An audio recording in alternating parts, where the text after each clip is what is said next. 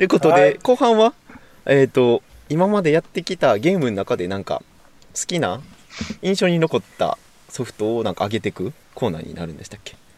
ですよね。そうですね。そうですね。適当にゲームで喋ってみましょうかみたいな感じで言ってたんでしょうか。はい。適当にいきましょうか。はい。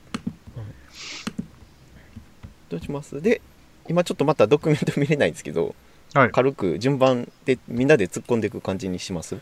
そうしましょうか。そうですね。はい。お願い一人します。目は、あそこさんまた、ドラクエ11と、順番一緒ですね、今回も。一緒。じゃあ、あそこさんから。はい。はい。すみません。僕、あそこです。よろしくお願いします。えっと、僕、最近ドラクエ11買いまして、あの、今安いんですよね。若干。安いですよね。3割ぐらい。で、そうなんです。定価ではよう買わんかったんですけど、まあちょっと買ってみようかな思って、買って、ちょっとだけやってみたんですけど、ちょっとイラッとくるとこがあって、それをちょっと喋ろうと思います。で、それえちょがち、ょちょっとはいあの、僕、申し訳ないですけど、ドラクエ一回もプレイしたことなくて、はい。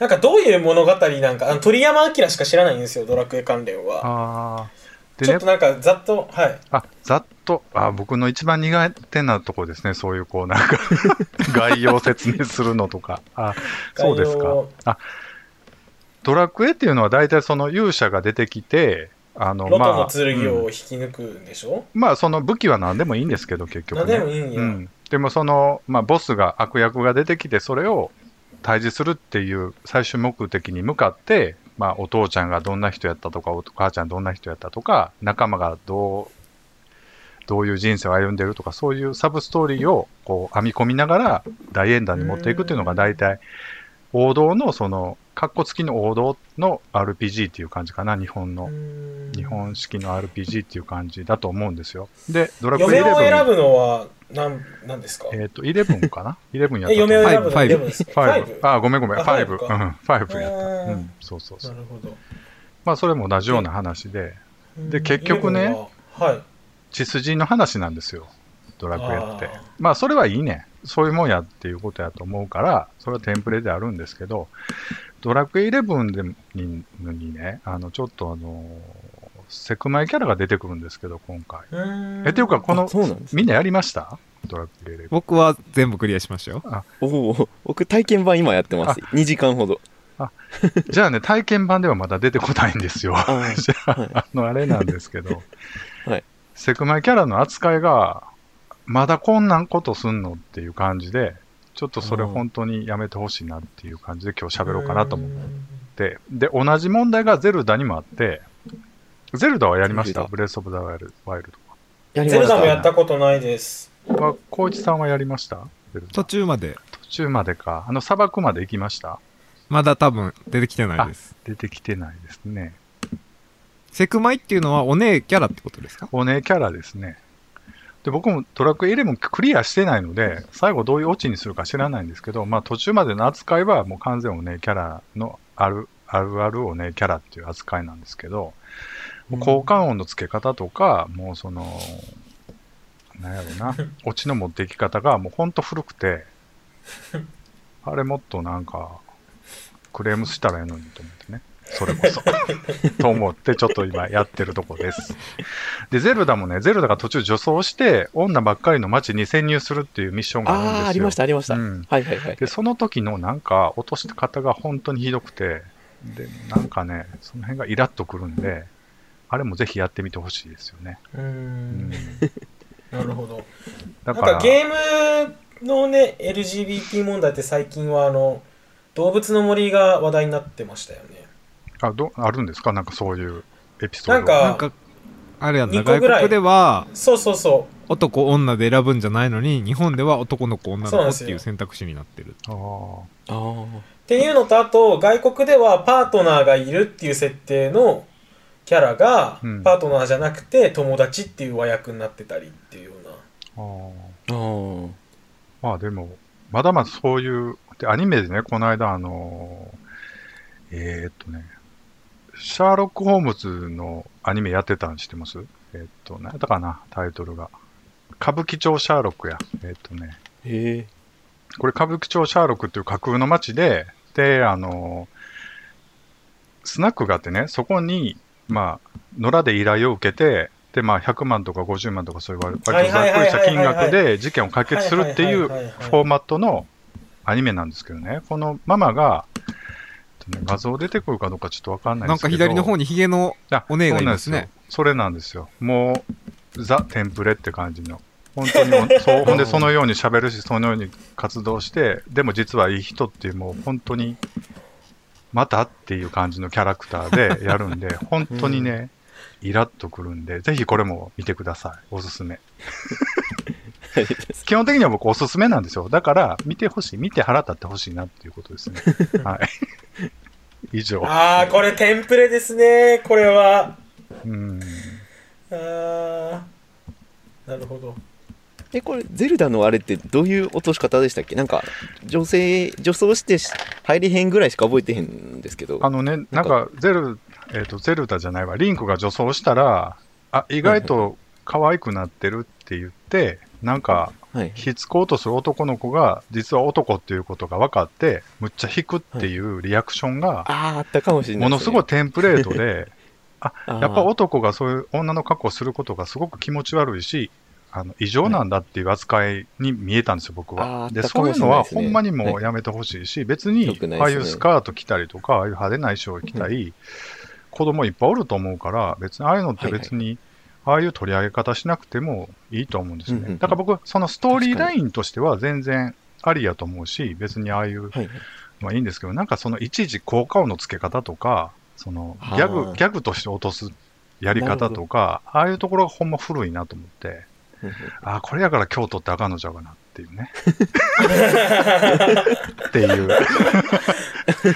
任天堂やからってこと任天堂というかさ、やっぱりおおおじおじいちゃんというか、おっちゃんが作ってるかっていうか、でもなんか、でねでもそあの、さっき言ってたアニメもそうやし、やっぱり全然変わらへんのは変われへんしなっていうことは思うかな。で、それがドラクエ11でもなんかその、起こしに来るんですよね。そのシルビアっていうキャラなんですけど、その、セクマイのキャラクターが、主人公の勇者を起こしに行くときに、なんか、起きて起きてって言って、パッて目を開けたら、その、セクマイのキャラクターが割とお姉キャラでバッて画面に出てきたときに、なんか、すごい NG の効果音が流れるんですよ。なんか、これなんか、なんかの間違いやみたいな。ああいう扱いがほんまにこうちょっとイラッとするっていうか、別に、ああいうキャラとして落とす必要全然ない、ないのになっていうかね、ことはちょっと思ったりするかな。だから、その言葉とかでは全然その差別的なことは全然書かれないし、そのキャラとして成立してるんですけど、やっぱり未だに扱いがなんかそういうちょっと異常なものというか、うん、っていう風に感じてしまったんですね。それはゼルダもそうだし、まあ、ドラクエでもそうだなっていうか。でも同じ、同じ時期の作品なんです、これ。ゼルダとドラクエってね。ほぼほぼ3年前ぐらいやから。そうですね。そうですよね、うんだから今はまた変わってきてるかなと思うけど、その最近、まあここ2年ぐらいのアニメでもそういうキャラクターって、やっぱり出てきてるから、で、ああいうのを見て子供って育つじゃないですか。ほんでやっぱりああいうちょっと、ヒゲで女装してるおじおじさんってこういうキャラクターっていうテンプレ化して、またずっとここ10年、15年ぐらい続いていくんかなと思ったら、面白ないなって思うっていう、っていう 話です。じゃあ次行きます？はい、お願いします。もういいですすいませんかあそこさん。あもういいですよ、僕全然終わりました。はい。はい。じゃあ、僕、芸的ニュースラジオの高一が思い出に残ってるゲームは、ドラクエ7です。で、またあそこさんのね、ドラクエ11とちょっと被るんですけど、なんか僕はそういう、なんて言うんですか？そういう目線で見てなくて、普通に中1の時にめっちゃやったゲームなんですよ、このドラクエ7っていうのが。はい。はいはいそう、でも発売した時が中1やったってことですか？だったと思います、多分。おでもほぼ最初の僕がちゃんと自分のあのやりたくてお願いして買ってもらってめっちゃやり込んだゲームみたいなプレステ1でねーうん。うんうんやったゲームなんですでこれはなんかまあドラクエってねさっきも言ってたけど勇者がこう魔王を倒しに行くっていうストーリーが全体的にあってそれの7作目なんやけどはい。なんか今までのドラクエって結構なんかそんな胸くそ悪いエピソードってあんまりなかっったんやけどううん。んでなんか魔物が絶対悪いみたいな構図やって、今までって。人間がいいもので魔界から来た魔物は悪いものみたいなっうん。ていう構図やったんやけどそうですよね。はいなんかドラクエ7からは結構人間の中にもめっちゃ悪い人がいて魔物の中にもめっちゃいいやつはいるみたいな。そうそう。っていう風な構図があったりとかするねそうもっと複雑化しててなんか中1の僕にはいまいちまあ理解できないようなストーリーとかもあったんやけどこう大人になってやり直してみたらめっちゃ面白かったりとか。うんしました。ですごいなんかダ作やとは言われてるんですけど、うん。このドラクエの中でもねセブンは。うん。なんかめっちゃ長いし陰鬱な雰囲気やしああちょっと微妙やって長いう人が名ですよね。そうそう多いんですけど僕は結構一番好きなドラクエかなと思ってます。うん。ドラクエか。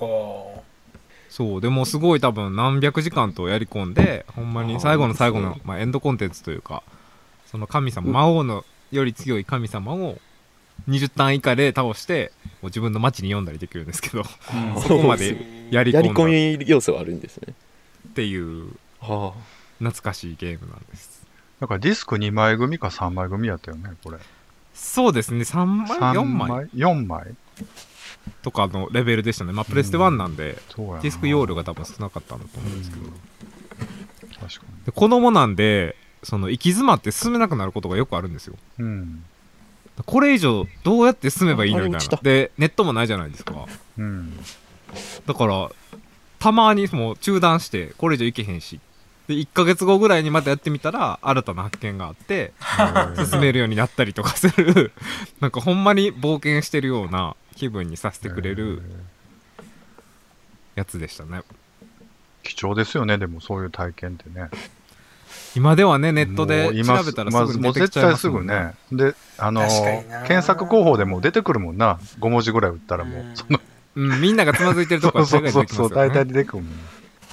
そうだからこう絶対みネタバレなしで攻略を見いひんって決めてやろうと思ってもついついね目に入っちゃうじゃないですか。今の世の中って。そうっすね。そうですね。だからあのポケモンソードシールドが出た時もなんか緑やってた自分としてはあまた楽しめるかもと思ってやってみたんやけど結局なんかそのネットのネットがある中でやってしまったのが あんまり楽しめなかった原因かなと思いましたあなるほどーちょっと脱線するんですけどねあすいません。いいですか？あいいですよ動物も森とかってネットでもすごい出てるでしょ、動画も。うんまあ、魚どんなん出るとかさ。あれってみんな見るんですか？見てる、見てしまう感じ？やっぱり。見ますねああ。それで。動物の森にはいはい。限ってはすいませんあの攻略とかあんまりなんていうかなあの好きな生活を送るうん特殊なゲームなんで、あんまり見る人は普通のゲームに比べたら少ないかなと思うんですけどなんか自分の好きなやり方でやっていくみたいな感じなんで。うんでもなんかその、僕全然持てなくて見見てる、ちょっと見てるだけなんですけど、博物館が完成したこんな感じとか、中にこういうディスプレイできるとか見てしまうと、こう、やるモチベーション的にはちょっと下がったりしないのかなと思ったりするんですけど、どどんなもんですか？それは、その、ある意味、ネタバレされるわけじゃないですか、先に。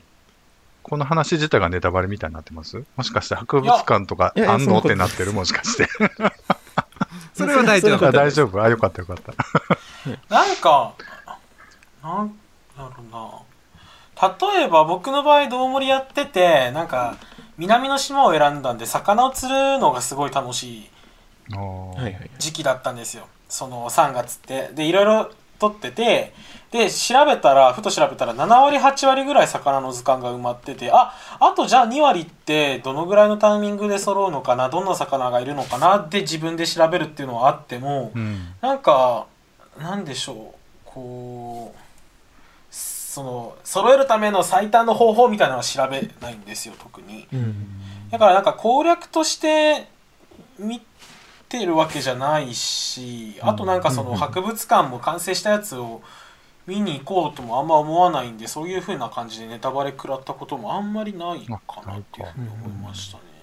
あまり逆にこう見たくはならないってことですよね、その動画として。別になんかそうっすね。なんか気にならないんで、うんそんななるほどそこまで、うん。て感じですかね。はい。すいません、なんか、全然関係ない話でしたね。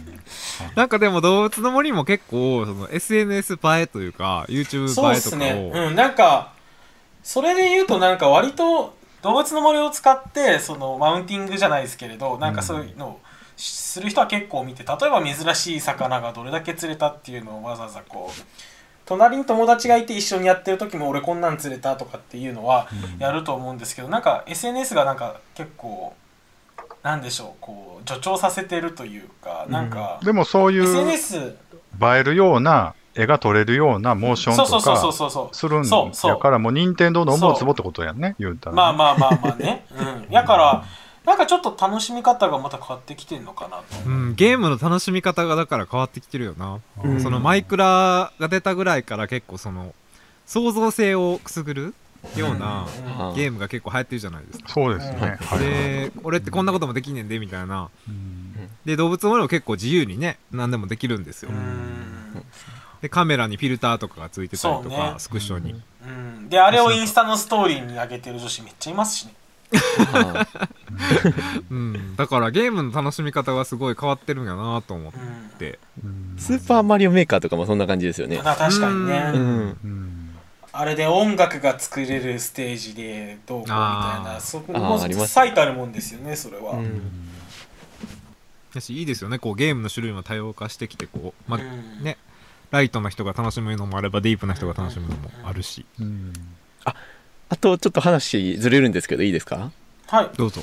あの、あそこさんやったらもしかしたら知ってはるかもしれないんですけど、あの、セカンドライフってありましたよね。のあった。うんわかります？あれは VR 好きやったらもしかしたらあのまたああいうなんか仮想空間を生きるみたいな、まあ動物の森と似てるんですけどそういうやつってまた VR になったら入るんじゃないかなと思うんですけどどう思われます？うん。あったじゃないですか。買い物したりとかほんまにセカンドライフって、え、ねじまきさんはどれぐらい知ってます？セカンドライフアカウント持ってました？ね話ぐらい。ネットで見たぐらい見たぐらい。ってうん僕ちょっとやってたんですけど、あの、うんそうですあれだからよね多分そんな気がしてました。企業とかが、その島を買ってて、で、そこで、なんかそう、なんかバーチャルの、なんかモールみたいなの作ってたりとか、なんかこう、えーじゃあ、あそ実験的にこさんも家持ってたんですか？家まではや、そこまでは課金してなかったんですけど、あのでそのゲーム内通貨みたいなんで、そのアバターとか服とかを売ってたりとか、でそこでちょっと、なん、あれなんていうのかな、イチャ、イチャイチャするっていうの？わかる？言ってる意味。わからないです。わからないことないと思うんですけど、イチャイチャ。で、ま、で、同性愛ばっかりのそういうのもあったりしましたよ。なんかそういうコスチューム。そうなんですねうん。だから、ええーじゃあ、VR 内でイチャイチャするんですか？VR じゃないねん。だからもう PC の画面内ですよ。画面内で、イチャイチャっていうかなんか、遊びやんな、でもな、言うてもね。で、今ほど帯域もないから、本当に荒いテクスチャーだし、で動きも変だしね、なんかそれで。え、それいつのゲームですか？えー、っとね、2000 2000年とかじゃない初めぐらいちゃう？うんセカンドライフ。まだあるんちゃうかな？その、ありあると思います。でもえ当時ってそみたいな感じですか？じゃなくて？あアメーバピグみたいな感じ？もうちょっと、でもね、アメリカナイズした、あの、テクスチャーとかやね。だからちょっと日本人からすると、引くようなキャラクター。まだありますね、一応。全然。で、VR もあるみたいですね、今。そうですよね。VR どうなるんでしょうね、でもね。えでもこういうせ現実世界を、まあ、うん VR で生きるみたいなって絶対出てくるじゃないですか、そうそう。だから、そういう触れ込みだったですね。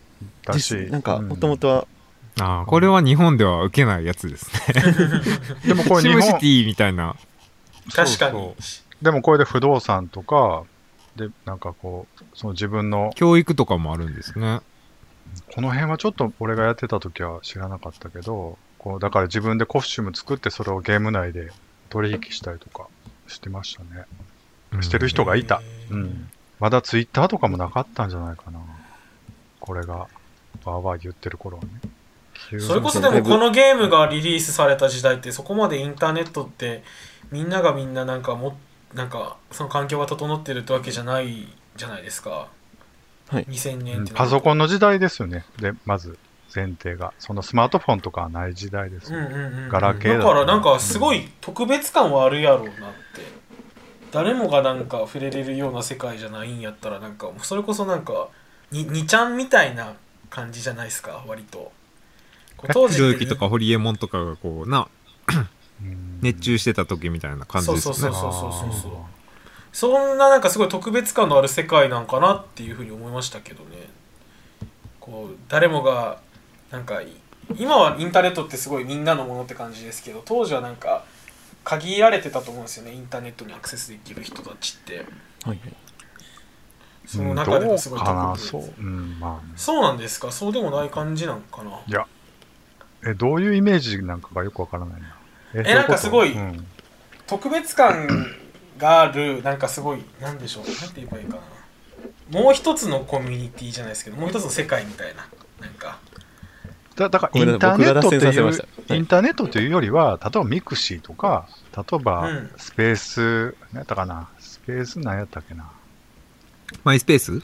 マイスペース、そうそう、マイスペースとか、SNS が、の走りがいっぱいあったんですよ。でも今はもう Facebook だけになったとか、まあ Twitter とか Facebook とかちょっと形変わったけど、だからそうインターネットってイメージよよりはもうそういうコミュニティが、のつなぎ方として、インターネット回線を使うみたいな風にみんな思ってやってたんじゃないかな。うん、インターネットって漠然とはみんなそんなにあんまりピンと来てないかったと思いますよ、多分。だからもともとはなんかアーティストのホームページ見たりとか、なんかそんな感じの使い方だったのが、だんだんそういう情報交換のツールとして、いっぱいサービスが出てきて、淘汰されてみたいな感じだったと思う。で、あとはホームページを作るのが一時流行ってたしね、なんか。ようビッチさんと言うてはるやつやそうそうそう、ピッチさんがね、ホームページやってましたね、昔ね。うん。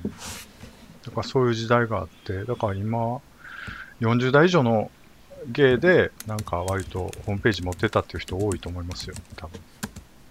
うーんホームページビルダーとかすごかったですもんねちょっと時代がちゃうかもしれないですけどそうです、ね。あちゃいますちゃいましたうん。ちょっとちゃうかもしれない すいません脱線しましたうん、いや、全然。何の話をしてたんやったかな。えーっと、なんかゲームこのあね、形態が変わってきたな、あみたいな変わってきたな、みたいな。話ですよね。うん。確かに。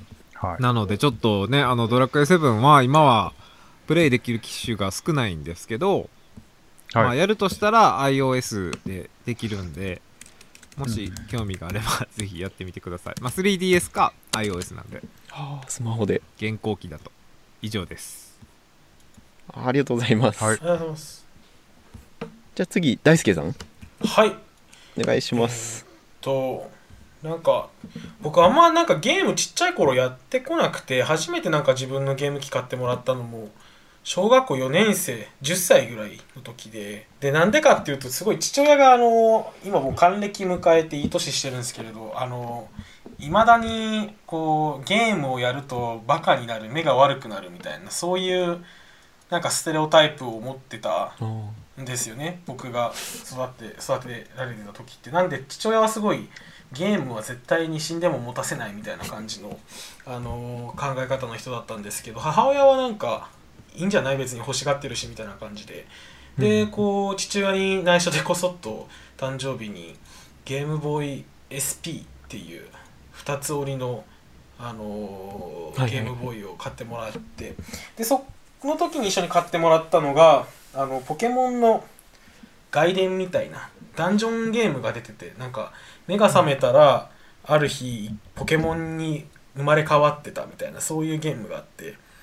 でそのポケモンと一緒に冒険をしながら世界を救うみたいなゲームがあってそれを初めて買ってもらって。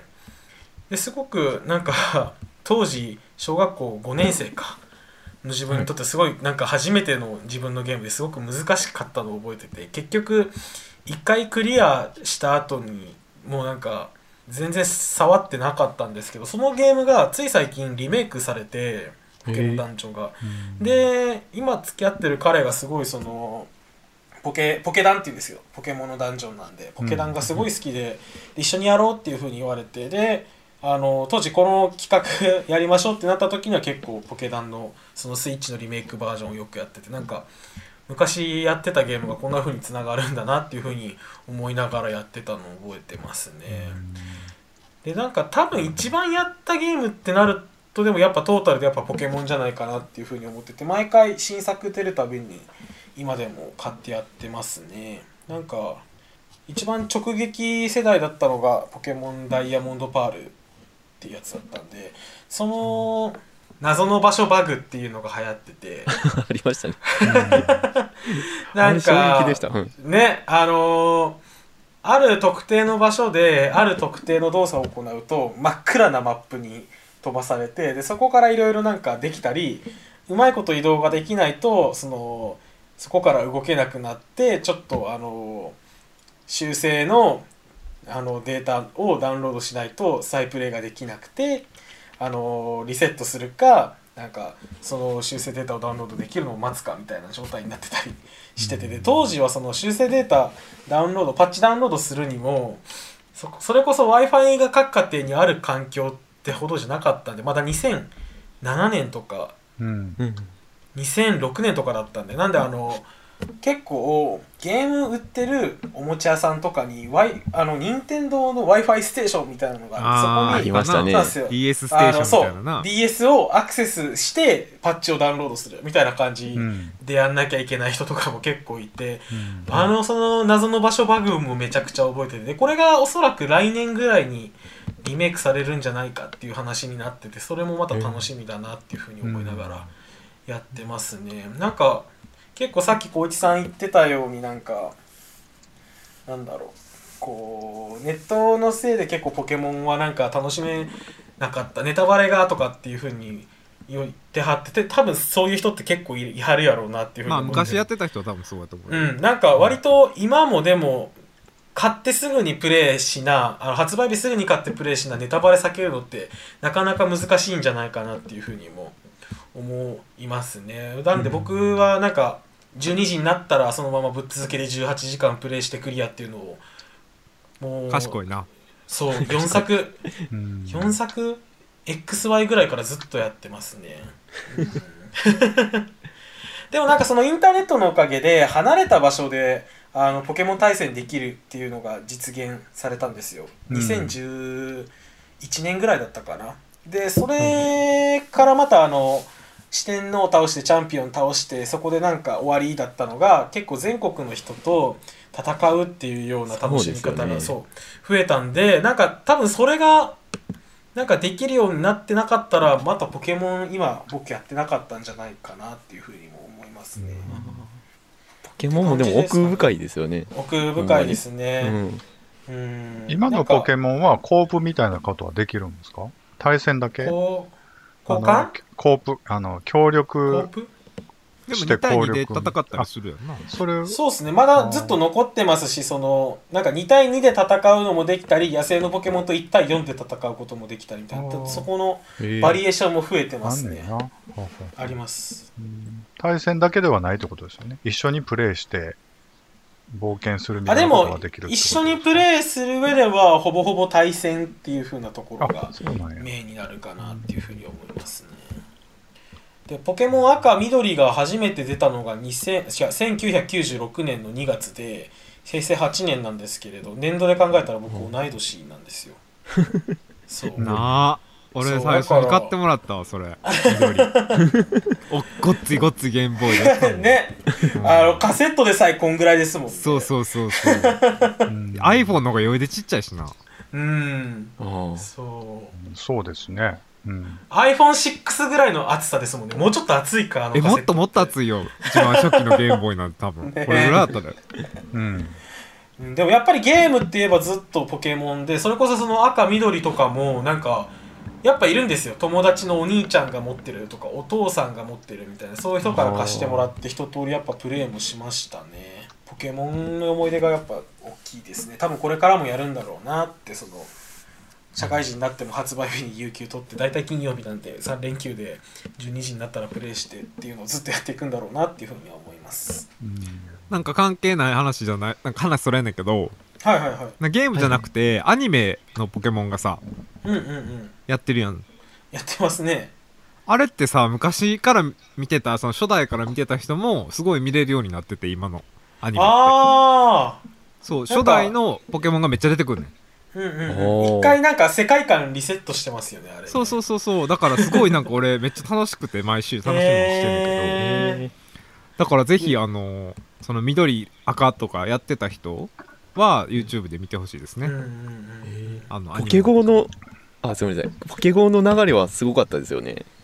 あれ僕ね父さんも姉ちゃんも普段ゲームしないんですけどその一応あの151匹初めの赤緑青のキャラはやっぱ知っててそれをみんな集めようとこう社会現象になったんであれからの流れやっぱ大きかったんちゃうかなと思います。僕当時あれがリリースされた時写真屋でアルバイトしてたんですけれどあすごかったのが普段なんかお話しするためだけに来てる70歳ぐらいのおじいちゃんがスマホ持ってきて あのポケピモンやった後カチュウとかそうピカチュウとかアーボのスクリーンショットの写真を印刷してほしいって。あかわいい。やったりして。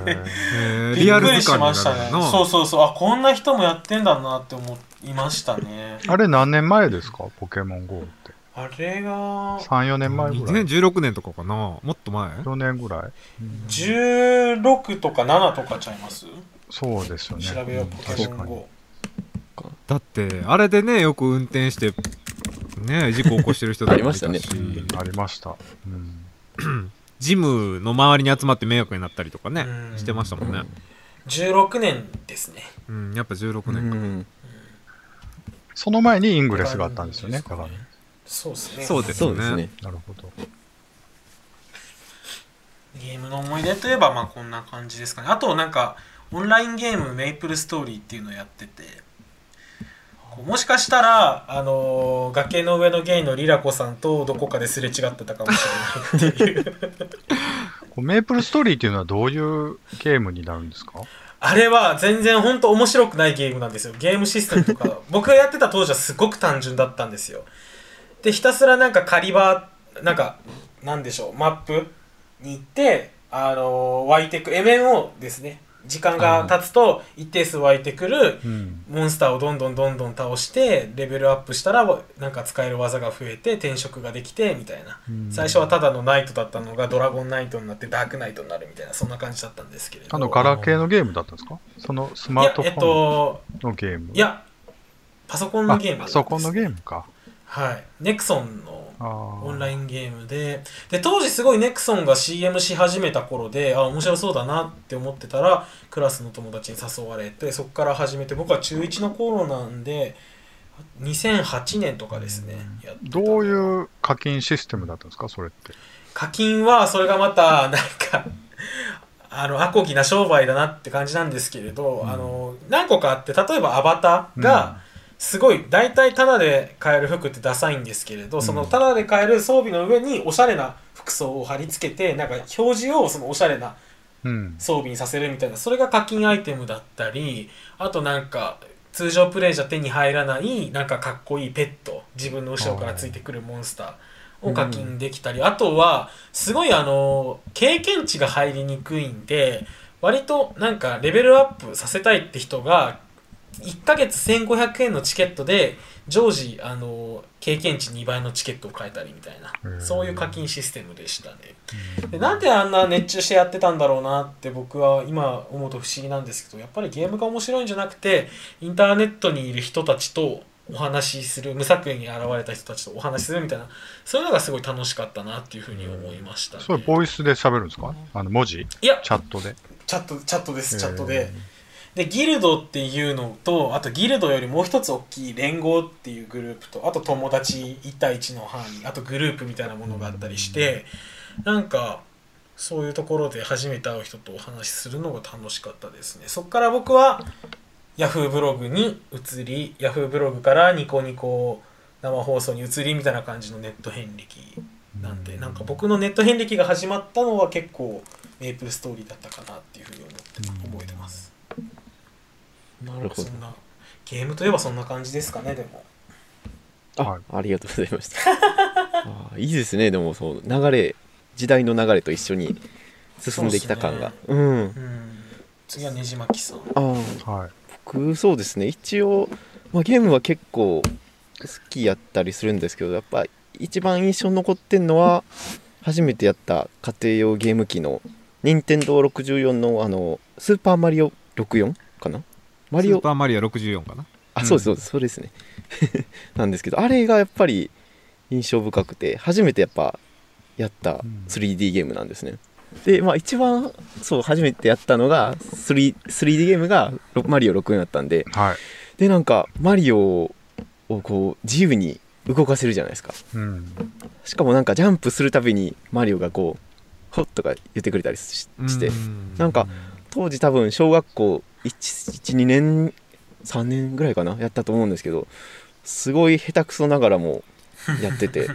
でなんかほんまに世界もいろいろなんか森っぽいとことかなんか炎のステージとか水のステージとかもうあの頃ってもうすでにもう完成されてるんですねなんか。うん。ででなんかそのマリオ64の世界がなんかユニークなんが絵の中に飛び込んでそのステージを探索するっていう感じなんですけどそのステージの中にも星がスターがいろんなところに配置されてて謎解きみたいなのがあったりね。そうなんですよ。謎解きしたり、なんか大砲で飛んでスターを取ったりとか。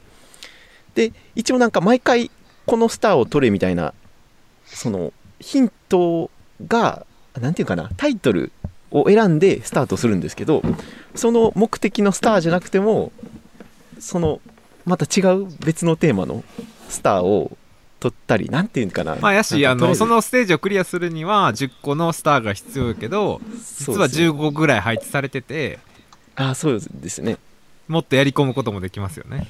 あそんな感じです、はい、ででもあのゲームってやめっちゃ難しくなかったですか？子供の頃。僕いやー難しかったです。多分小6とかだったんですけどぱはいもうクリアできなかったですもんいやマリオって割と小学生にはすごい難しいゲームですよね。難しいですね。僕あの ニュースーパーマリオブラザーズが初めてプレイしたマリオだったんですけれはいはいどすっごい難しかったなって。あの最後のステージ 最後のステージあのクッパの城みたいなのが全部ステージで何ステージかあったんですけどうんあそこもうめちゃくちゃ難しかったの覚えてますね。むずいですよね。うーん普通に容赦なく落ちますからねマリオって、うん。容赦なく死ぬ。死にゲーですよねある意味。死にゲーですね。うん。そうですね。なんか音楽もすごいんでそういった意味で印象に残ってるゲームかなと思います、もう一回もう一個紹介しようかなと思ってるのがあのプレステの「サイレンっていうホラーゲームのシリーズなんですけどこれが結構ユニークなゲームシステムで、まあ、普通やったらそのゾンビとかお化けから逃げて進んでいくみたいなだけやなだけかと思うんですけどもこの「サイレンっていうゲームは結構主人公が基本的にめちゃめちゃヘボいんですね。一般人なんで。うん。でもなんかみんな特殊能力みたいなのを持っててそのお化けの視点をジャックしてそのお化けが見てない隙にもう主人公の操作に切り替えてさささっといって進んでいくみたいなゲーム性なんですよ逆にお化けに口にちょっとこれも憑依しちゃうみ伝えづらいんですけど。たいな感じでそうですそうです。お化けの頭をハイジャックするんですよ。へえで自分が見えてるんですね。こうなんかお化けの視点で見られるんで自分があそこにいるなみたいな見えるんですけどそのお化けが逆方向向いてる時にこう自分にこう切り替えて自分がこう進んで突破していくみたいな感じで。口でちょっと伝えづらいんですけど。これこのシステ PS2 ムがだったんですか？あプレステ2かな？2かもしれないです。かな。2ですね。うん。でこれがストーリーもすごいユニークで。うん。ぜひなんか生あの実況とかでもいいんで見てほしいなと僕これやったことはないんですけど当時めちゃくちゃニコニコで実況してた人がいたのを覚えてます、ね、ですよね。うん。ニコニコでは流行ってたかなと。生放送でも動画でもいろんな人がやってたなって。あーでこれめちゃめちゃむずいんでまず攻略がないとクリアできない系のゲームなんですよ。へこうネットで流行る要因やったかなとっ思うんですけどね。ーうん。ていう感じで。今やろうと思ったらなんかででバーチャルコンソールみたいなやつがあるんですか？サイレンって。いやーこれ確かプレステ2のディスクでやるしかないんですよ。ないんかな、はあうん。でプレステ3やとダウンロード版があるんかな？あああ、プレステ3だとできますよね、昔のゲーム。うん。うなんだバーチャルコンソールで。あ、アーカイブスがありますね。あそうなんですそうなんです。うん。っていう締まりのない終わり方になりましたけどホラーゲームってやります？逆に。ホラーゲーム。やったことないっすね。ホラーゲーム無理なんです。あそうなんですね。こっちゃん怖いの。え？こっちゃん怖いの 怖いっていうか、あんまりびっくりさせられるのとか好きじゃない。ね嫌ですよねゲームまでやっててびっくりするので そういうのが好きな人もいるんだ。ううん。ん、わかんねんけど、うん。なんか友達がやってるの横で見るぐらいでいいかなって思う。あそこさんはどうですか？僕はあんまりやらないですね、ホラーゲーム。ホラーゲームっていうジャンル自体が僕の時はなかったし、その、そっかそっかへかまいたちの夜ぐらいかな、あの、文字読ませるやつね。あれがまあホラーだったらホラーだけど、別にゲームでやることないかなぐらいに思ってましたね、僕個人的には。なるほどうん。まあほんまにホラーゲームの中でも結構異色な感じなんでまあもしよかったら見ていただければなっていう感じで紹介してみました、僕、スーパーマリオっていう感じ64ですねは、あの、買ってやってました、僕、大学生の時。ああですよねやっぱり、うん。衝撃的で的だったんですよ、あれって。あの、技術的に、あの、サンドボックスの 3D のああいうアクションゲームをインベントしたぐらいな感じやったから、いすごく、うすごかったですよ。あの、あの、業界的には、うんと思いますよ、多分。スーパーマリオ64って。うん、びっくりでしたよね。あんな風に自由にうん。動き回れるんやってそう思いましたもん。